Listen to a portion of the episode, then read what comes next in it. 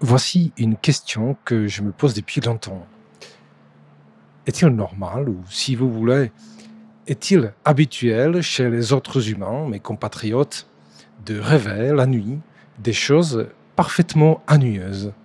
De se retrouver régulièrement, par exemple, à résoudre des problèmes informatiques, à chercher une correspondance de métro dans des souterrains compliqués, de brancher des câbles HDMI et de chercher d'où vient le problème alors qu'une conférence devrait démarrer à tout instant.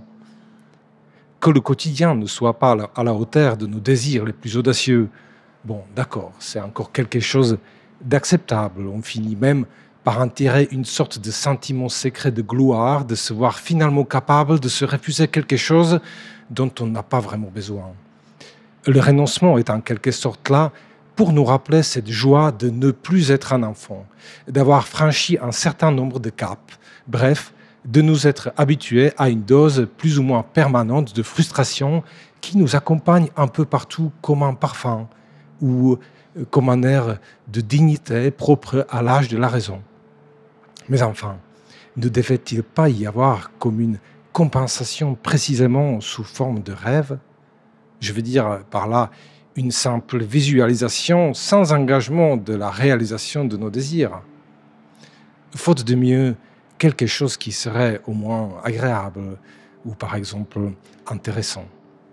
Alors, je ne sais pas, hein, une, une promenade dans un paysage pas complètement industrialisé, une activité enrichissante, manuelle par exemple, créative, artistique, dans un environnement comportant quelques végétaux sympathiques, ou sinon une baignade dans le Tarn un beau matin d'été. Voilà. Mais alors, juste comme ça, hein, virtuellement, comme une simple suggestion de présentation, rien de plus.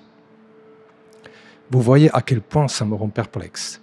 Je sens qu'il y a là une forme d'injustice à se réveiller avec le sentiment d'avoir perdu son temps. À quoi bon rêver si c'est pour se retrouver coincé à faire des mises à jour Windows tout en cherchant son portefeuille avant de partir pour prendre un bus pour la gare? Enfin, j'en passe.